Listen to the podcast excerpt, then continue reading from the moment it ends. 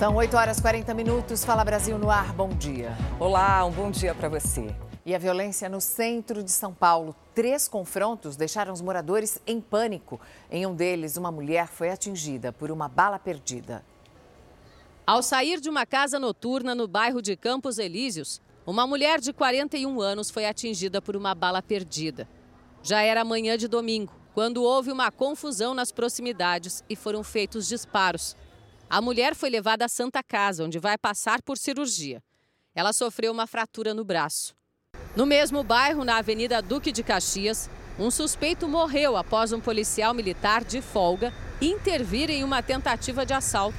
Ao lado do corpo ficaram duas armas de brinquedo. Um outro caso de violência no centro de São Paulo aconteceu na manhã de domingo, nas proximidades da Praça da República. Um suspeito foi baleado por agentes da Guarda Civil Metropolitana após tentar assaltar um pedestre. Segundo os guardas, ao receber voz de prisão, o assaltante apontou a arma na direção deles que atiraram. O suspeito foi levado a um hospital da região, onde permanece sob escolta. Todos estes casos aconteceram em áreas para onde se espalhou a Cracolândia. Por determinação do governo do estado, haverá maior patrulhamento de policiais militares na região. Antes era mais frequente a presença de agentes da Guarda Civil Metropolitana. Outra questão que é bastante preocupante no centro de São Paulo: o roubo de celular. E durante uma semana, a nossa equipe flagrou várias ações violentas, inclusive na região, e mapeou os principais pontos onde agem esses criminosos. Daqui a pouco você vai saber quais são esses locais. Pelo menos quatro pessoas, entre elas três adolescentes, morreram num acidente com um ônibus que levava um time de futebol. O acidente foi na divisa de Minas Gerais com o Rio de Janeiro e o repórter Azaf Alcântara está ao vivo, ele quem tem as informações. Azaf, muito bom dia para o Azaf Alcântara. Daqui a pouquinho a gente volta com ele, que está no local do acidente e o sinal lá ainda varia um pouco. As imagens ainda não têm a qualidade que nós gostaríamos de ter para mostrar para você. Essa é a imagem que a gente tem para te mostrar do acidente entre um ônibus que levava um time de futebol e sofreu um acidente na BR-116, na divisa dos estados eh, de Minas Gerais e Rio de Janeiro. Quatro pessoas morreram nesse acidente, três ainda adolescentes. Você está vendo as imagens que estão, foram feitas durante a madrugada. Esse acidente aconteceu por volta de 3 horas da manhã e aí o resgate de alguns desses passageiros. Daqui a pouquinho a gente volta ao vivo do local desse acidente com outras informações com o repórter Azaf Alcântara. Daqui a pouquinho, Patrícia. A gente volta a falar sobre o acidente que aconteceu com quatro vítimas fatais, entre elas três ah, adolescentes. Foi um acidente com um ônibus que estava levando um time de futebol, foi numa BR na divisa de Minas com o Rio. O repórter Azaf Alcântara está em Belo Horizonte ao vivo, tem as informações para a gente. Azaf, bom dia. O que mais se sabe sobre esse acidente? Olá, Mariana, bom dia para você para todo mundo. O ônibus levava um time de futebol de adolescentes e caiu então de uma ponte da BR-116. 33 pessoas estavam no ônibus, o motorista, um ajudante, adultos da comissão técnica desse time e o restante eram jogadores adolescentes, como você bem disse. Até agora foram confirmadas então quatro mortes, três adolescentes e um adulto. Só que muitos passageiros, também com diversos ferimentos, foram encaminhados para um hospital da região. O time tinha participado de um torneio de futebol na cidade de Ubaporanga, aqui em Minas Gerais, e voltava para Duque de Caxias, no Rio de Janeiro. Ainda não se sabe o que provocou esse acidente. Mariana Patrícia. Obrigada, Zaf, pelas suas informações. E olha, um dos traficantes mais perigosos e violentos do Rio de Janeiro fugiu do presídio onde cumpria pena. Esse chefe do tráfico já invadiu um fórum para resgatar presos e matar um juiz. E também já mandou matar o próprio advogado. Depois da fuga, a Secretaria de Estado de Administração Penitenciária transferiu 15 detentos. Com lençóis retorcidos e varetas de madeira, os criminosos improvisaram uma escada que usaram para pular o muro do presídio. Depois, com uma corda, também chamada de Teresa, Os três presidiários conseguiram fugir da penitenciária Lemos Brito. 15 detentos que fariam parte da mesma facção criminosa dos foragidos foram transferidos para Bangu 1. Ainda de acordo com a SEAP, uma perícia foi realizada no presídio onde a fuga aconteceu e as visitas suspensas, a fim de apurar o ocorrido. Os três bandidos que fugiram são considerados altamente perigosos. Jean Carlos foi o chefe do tráfico do Morro do 18, em Água Santa. Em 2016, ele e outros bandidos tentaram invadir o fórum de Bangu para resgatar comparsas presos. Na ocasião, houve tiroteio. Um PM e uma criança de 8 anos morreram. O trio deve reforçar a facção criminosa que está em guerra com a milícia e outras quadrilhas de traficantes. A Polícia Civil de São Paulo realizou uma operação na manhã de hoje contra suspeitos de fraudar máquinas de cartão para usar em jogos de azar. O repórter Marcos Guimarães tem mais informações e está ao vivo com a gente. Bom dia, Marcos. Alguém já foi preso? Ei, Patrícia, Mariana, bom dia para vocês e para todos que nos acompanham aqui pelo Fala Brasil. Um homem foi conduzido pela polícia e está neste momento prestando depoimento. Ele é apontado como o gênio do crime. Isso porque, de acordo com a investigação, ele é um hacker que comprava maquininhas de cartão de crédito, ele quebrava os códigos fontes e instalava novos sistemas, geralmente com jogos de azar, inclusive o jogo do bicho, fazendo até impressão de comprovantes. Na casa dele, os policiais apreenderam diversos computadores, maquininhas. Chama atenção também esse carro que foi apreendido. É um carro de luxo, avaliado em aproximadamente 170 milhões de reais, que teria sido comprado à vista com o dinheiro do esquema. A polícia agora investiga se outras pessoas também participavam desse esquema criminoso e quem comprava essas maquininhas para esses jogos de azar. Mariana, Patrícia. Obrigada, Marcos.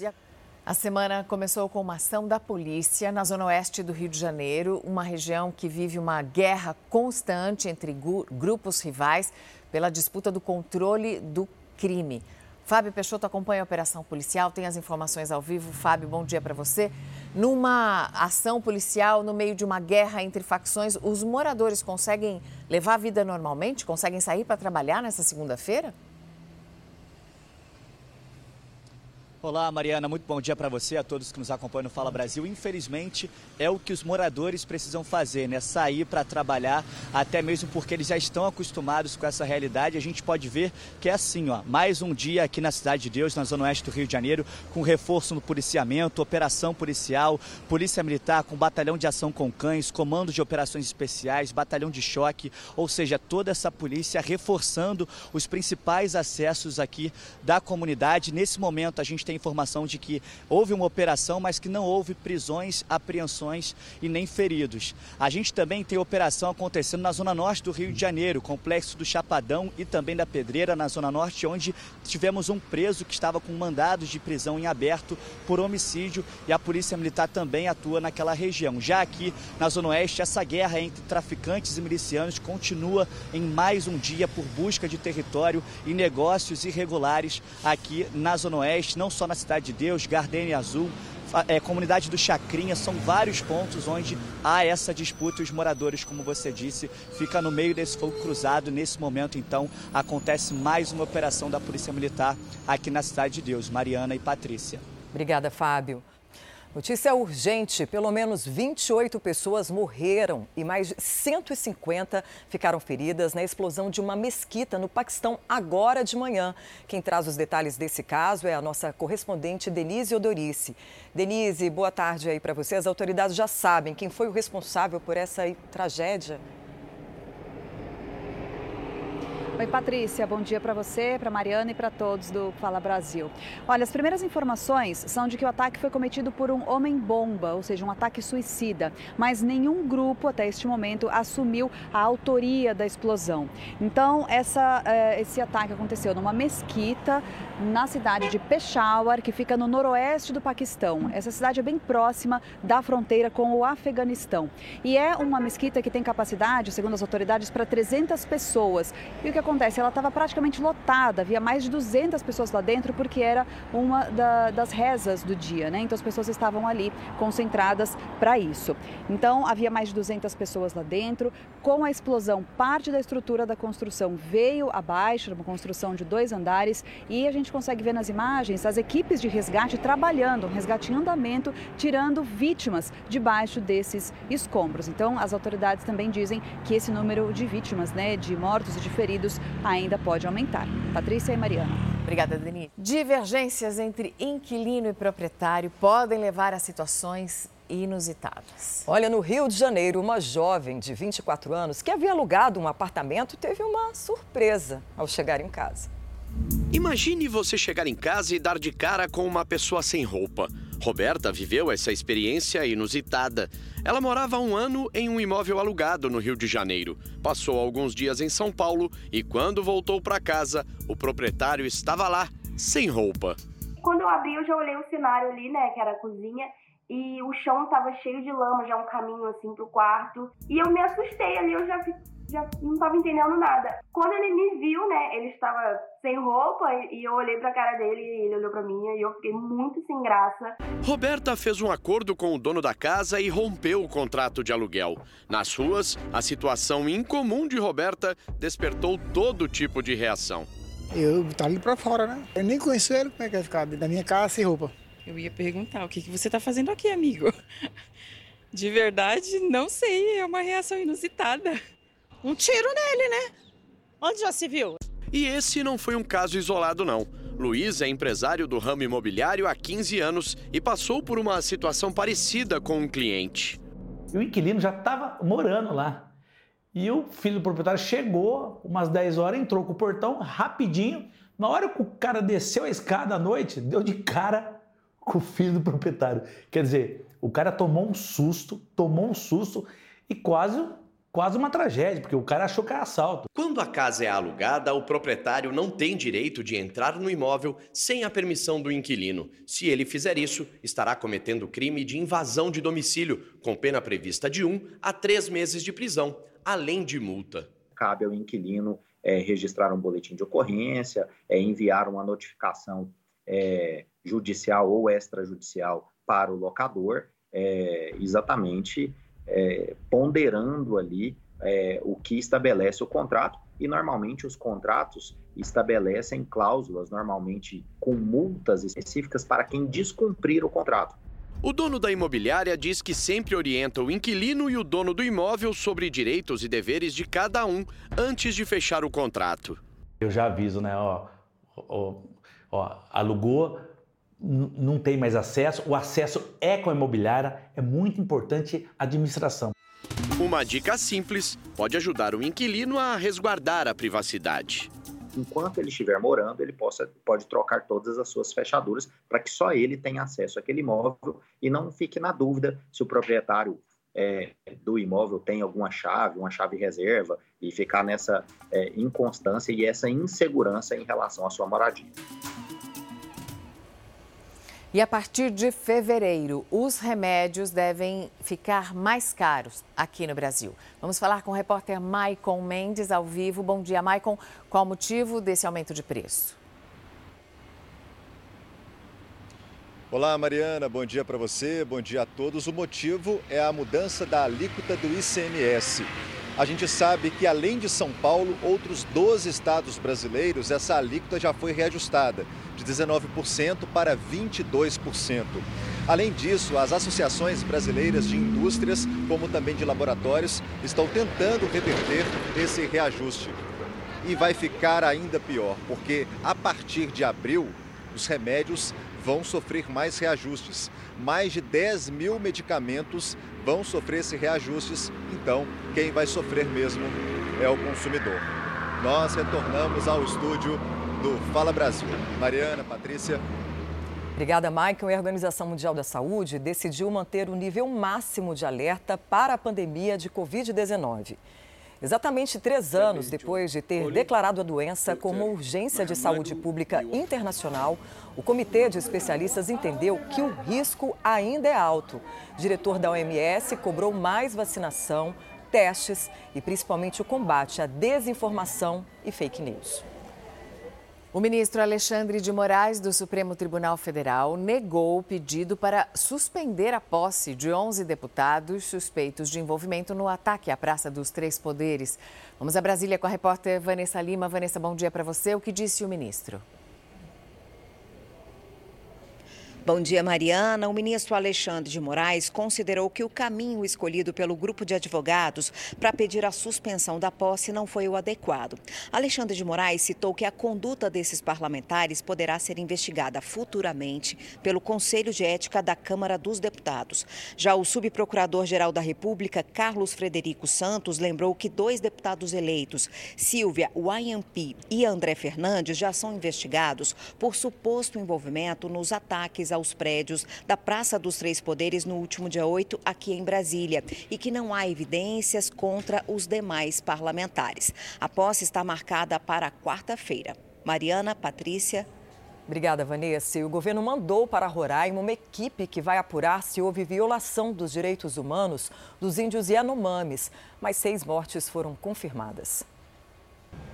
A comunidade da terra indígena Yanomami, que fica na região amazônica, conhecida como Surucucu, no estado de Roraima, vive uma crise humanitária. Durante o fim de semana, pelo menos seis indígenas morreram, segundo o Conselho Distrital de Saúde Indígena, vítimas de malária e desnutrição. Entre os mortos está uma criança de 9 anos. Diante da situação, o governo federal decretou estado de emergência em saúde pública. Neste fim de semana, também embarcou para Roraima uma equipe do Ministério dos Direitos Humanos e da Cidadania. O grupo irá investigar se houve violações dos direitos humanos entre os Yanomamis. O trabalho seguirá até 2 de fevereiro. Neste período, serão feitas visitas à comunidade e à base aérea de Surucucu. A equipe irá também conversar com líderes indígenas e de movimentos da sociedade civil. A missão vai seguir as orientações do Centro de Operação de Emergência em Saúde Pública. Nos próximos dias, o Ministério da Saúde deve apresentar dados de toda a situação que envolve a crise no território Yanomami. E agora a gente fala do Campeonato Paulista com Lucas Pereira. Lucas, bom dia para você. Ontem deu Corinthians no clássico, né? É isso, bom dia Patrícia Mariana, bom dia a todos. O majestoso, né, como é conhecido o clássico entre São Paulo e Corinthians, e o Corinthians quebrou um tabu e venceu São Paulo no Morumbi. O repórter Roberto Tomé conta tudo pra gente como foi. Domingo alvinegro no Morumbi. Uma vitória que significou a quebra de um tabu que já durava quase seis anos.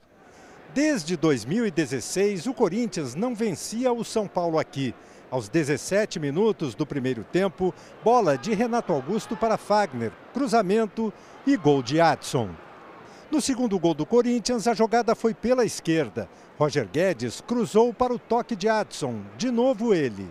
Quando o São Paulo começou a reagir, Cássio mostrou agilidade e segurança. No segundo tempo, Mendes, de longe, acertou a trave. Finalmente o gol do São Paulo. Luciano chute rasteiro no canto. O São Paulo perdeu o clássico e também a melhor campanha do campeonato. O tricolor passou a ser o terceiro colocado. O líder da classificação geral agora é o Corinthians, que tem 10 pontos em cinco rodadas. E para fechar a quinta rodada do Paulistão, o Palmeiras, que conquistou o título da Supercopa no fim de semana, vai até o interior de São Paulo para enfrentar o Mirassol na próxima quarta-feira, com transmissão ao vivo aqui da Record TV. Do Centro de Treinamentos do Verdão, o repórter Bruno Piscinato traz as últimas informações. Tudo bem, Bruno? Bom dia. Oi, Lucas. Bom dia, tudo bem com você? Olha, aqui no Palmeiras está tudo ótimo, né? O atual campeão brasileiro segue ganhando, conquistando títulos. Já ganhou a Copinha, que é o principal campeonato de base do país. E como você disse, sagrou campeão da Supercopa nesse final de semana, depois de um jogão contra o poderoso Flamengo. Dois títulos em um ano. A festa começou no estádio, depois foi pro avião na volta para São Paulo. Teve festa no ônibus que faz o traslado do aeroporto. Até o técnico Abel Ferreira foi flagrado cantando um pagodinho. Clima muito bom, os jogadores voltam a treinar daqui a pouco, às 10 horas horas da manhã. O portão está aberto aqui na academia, os jogadores estão chegando. Vai ter um trabalho visando exatamente o principal estadual do país. Como você disse, Lucas, vai ter jogo contra o Mirassol na próxima quarta-feira. E como se não bastassem os títulos, o Palmeiras é o único invicto do Paulistão, vai até o interior para manter essa invencibilidade. Jogão transmitido na tela da Record TV para todo o Brasil, menos para o Rio de Janeiro. Coisa tá boa no Palmeiras, mas tá ruim no Santos, viu? A equipe empatou no último sábado, já são quatro jogos sem vencer, crise na Baixada e muita alegria aqui no lado alviverde de São Paulo, Lucas Pereira. Ok, obrigado então, repórter Bruno Piscinato. E olha, meninas, daqui a pouquinho eu vou voltar com outras notícias aí do esporte aqui no Fala Brasil. Obrigada, Lucas. Até já. Um porteiro perdeu 15 mil reais ao cair em um golpe na internet. Ele acreditou que tinha fechado um bom negócio ao comprar um carro mais barato em um leilão, mas o site era falso. Na internet, os anúncios estão espalhados em vários sites de leilão. Com carros que são negociados bem abaixo do valor de mercado, uma armadilha que atraiu o Rafael. Eu mandei o lance na segunda, ficou rodando segunda, terça, quarta, quinta e sexta. Na sexta fechou o leilão. Quando foi umas 10 horas da manhã, eu recebi a notícia, né, do, do, do um e-mail do, falando que eu tinha sido contemplado com o leilão, com um carro, que eu precisava fazer o pagamento do, do carro para ser liberado na tarde da sexta-feira. Rafael pagou quase 15 mil reais, mas nunca viu o veículo de perto. Após depositar o dinheiro na conta dos criminosos, o Rafael ficou sabendo que precisava vir a este endereço aqui em Guarulhos, onde ele deveria retirar o carro que ele acreditava que havia comprado no leilão. Cerca de R$ 14.500 foi o valor que ele pagou. Quando ele chegou aqui no local, ele descobriu que aqui funcionava, na verdade, um pátio do Detran. Foi aí que ele percebeu que havia caído num golpe. O cara que ficava na frente lá, que era o recepcionista, falou: Ó, você caiu num golpe, já teve aqui umas 10 pessoas que já vieram hoje Inclusive, acabou de sair uma mulher que perdeu 200 mil. O terreno atualmente está vazio, mas os golpistas não pararam de dar o endereço para outras vítimas. Se aqui só chegou um. Um rapaz aí comprou, se não me engano, foi uma moto. Aí eu achei esse site também. Segundo a Associação de Leiloeiros do Estado de São Paulo, o número de sites de leilões falsos era de 510 em 2020 e dobrou em 2021. A estimativa é que em 2022 esse número tenha crescido de 10 a 15%. Toda vez que uma página é denunciada e sai do ar, os criminosos criam uma nova. A estratégia costuma ser hospedar as páginas falsas em servidores que estão fora do Brasil. O mundo se uniu no combate aos cybercrimes com a Convenção de Budapeste. E os países signatários se auxiliam para cumprir decisões judiciais e remover os sites do ar. O problema é que alguns países não estão nessa convenção e não são obrigados a cumprir decisões judiciais de países estrangeiros. Seriam como paraísos fiscais, só que do mundo da cybercriminalidade. No caso do Rafael, a empresa que oferecia o carro que ele queria existe, mas a página havia sido clonada. Ele acionou a justiça e conseguiu uma indenização de 32 mil reais pelo nome da pessoa que ele de, fez o depósito, contestou, falou que não foi ela, que ela emprestou a conta. Bom, no fim, o juiz falou: não, mas estava na sua conta, a senhora devolve para ele, já que tá claro que foi um golpe. Para minimizar a ação das quadrilhas, o comprador deve se informar sobre o site, verificar se há reclamações e buscar algum telefone de contato. Até a atitude na hora da negociação pode ser um sinal de que algo está errado. A negociação com um golpista é diferente da negociação com uma loja idônea. Ele normalmente acelera o negócio. Ele quer rapidamente um Pix, uma transferência, até com desconto ele faz. É, e fique atento, viu? Porque nós entramos em contato com a empresa verdadeira do caso do Rafael, que teve o site clonado por criminosos. A empresa informou que já registrou 16 boletins de ocorrência por fraudes, mas que não recebeu nenhuma re resposta efetiva das autoridades policiais. A polícia prendeu um suspeito de estuprar e matar uma estudante de jornalismo numa festa de calouros da Universidade Federal do Piauí.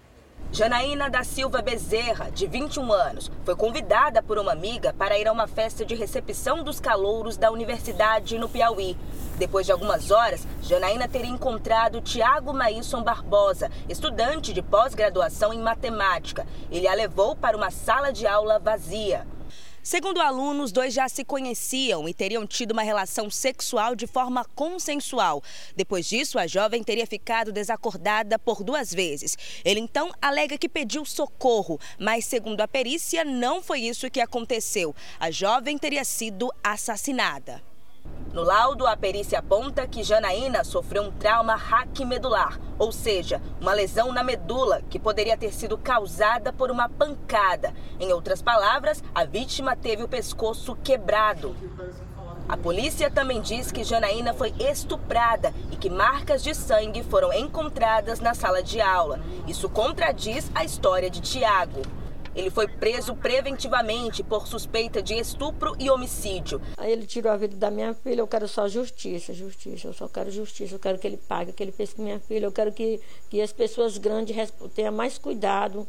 A Universidade Federal do Piauí disse que a festa foi realizada sem autorização e que abriu um processo administrativo para esclarecer os fatos. 13 bilhões de reais. Esse é o valor que a indústria de óculos perde todos os anos por causa da pirataria. Mas o prejuízo não é só para a indústria, não. Óculos falsificados podem trazer sérios danos à saúde. Óculos piratas são um problema sério e diante dos olhos de muita gente. Tá no precinho bacana, nós compramos mesmo. Às vezes com a pressa, o sol tá muito forte, aí você acaba comprando um óculos assim, que depois até se arrepende. Mas a gente compra, acaba comprando, não tem jeito. Algumas peças imitam grifes famosas, outras nem marca tem. Mas o fato é que são produtos com impacto ruim para a economia do país e saúde da população. A Associação Brasileira de Indústria Ótica estima que 30% dos óculos produzidos ou comercializados no Brasil são piratas, de baixa qualidade e de procedência duvidosa. O setor ótico é um dos setores mais prejudicados pela falsificação, pelas fraudes e pelo contrabando, perdendo cerca aí de 13, 14 bilhões de reais todos os anos. Perdas essas tanto em arrecadação tributária como em perda de faturamento e geração de emprego das indústrias. Apesar de legais, os óculos piratas são encontrados facilmente em lojas, banquinhas e até mesmo com ambulantes no meio da rua. Mas o diretor da Associação Brasileira de Combate à Falsificação explica que quase metade da venda de óculos sem procedência não está no comércio popular de rua, como muita gente pensa. Cerca de 40% desses produtos acaba chegando ao consumidor final através de lojas legalmente estabelecidas que vendem produtos falsificados e contrabandeados, é, óticas de bairro, lojas de óculos que acabam vendendo produto ilegal misturado com legal. Às vezes eles têm 10% de produto legal e 90% de legal dentro das lojas. Falta qualidade e durabilidade em todos eles. Para quem precisa corrigir a visão, as lentes são falsificadas, o grau é inadequado e tem ainda um outro problema que muita gente não enxerga são os óculos de sol. Eles são escuros, dão a impressão de proteger os olhos, mas eles fazem exatamente o contrário. Esses óculos aqui fazem muito mal para a saúde. É pior do que não usar, segundo este oftalmologista. São óculos apenas com uma pequena tintura, né, um óculos é, marrom, preto. Ele, ele escurece, mas não dá proteção ultravioleta, que pode levar no uso solar até uma queimadura, até uma parte mais grave, aí, tanto da córnea, que é a parte mais anterior, quanto da retina, que é a parte que nós enxergamos. Os de grau falsos também prejudicam os olhos. E ele pode causar dor de cabeça, pode até a longo prazo é, deixar os olhos vermelhos, mudar até o grau da pessoa. O último balanço de 2021 mostra que foram feitas 16 operações de apreensão de produtos óticos no país. O combate também acontece no comércio virtual e impediu que 15 milhões de consumidores fossem enganados por criminosos. Mesmo assim, ainda tem muitos óculos piratas e contrabandeados para todo lado. Falta fiscalização, não só nos grandes centros, através de delegacias especializadas e guardas municipais, como também nas rodovias, nas fronteiras e nos nossos portos. E se a fiscalização não dá conta de acabar com a venda de óculos piratas, a gente precisa ter cuidado na hora da compra. Primeiro, procure sempre óticas de confiança. Dois, fique sempre muito atento aos preços muito ofertados muito abaixo do que normalmente se praticam as marcas e grifes. E terceiro, fique muito atento aos manuais que acompanham o seu produto, aos certificados de garantia e a nota fiscal, que é a garantia do seu produto. Na capital paulista, o flagrante agora cedo foi num desmanche. O helicóptero da Record TV gravou carcaças de carros no Jardim Pantanal, na Zona Leste. A cena ali é recorrente, viu? Diversos veículos depenados e peças são deixados pela região. A polícia descobriu que uma criança e um adolescente ajudavam no desmanche e tenta inibir o crime na região. Um homem foi preso. O Fala Brasil termina agora. Um bom dia para você. Você fica com Hoje em Dia. Oi, César. Bom dia. Bom dia, Mariana. Bom dia, Patrícia. As câmeras de segurança auxiliam demais né, a desvendar crimes, a esclarecer crimes e principalmente a identificar as pessoas que cometem atos que não são aqueles que nós estamos acostumados, não é? Então, certamente ele se envergonhou muito na hora que viu as imagens, resolveu devolver. O certo seria ele pagar por aquele bem que ele tirou do supermercado. Isso seria o correto, né? Um beijo enorme para vocês, uma semana abençoada e até amanhã, se Deus quiser.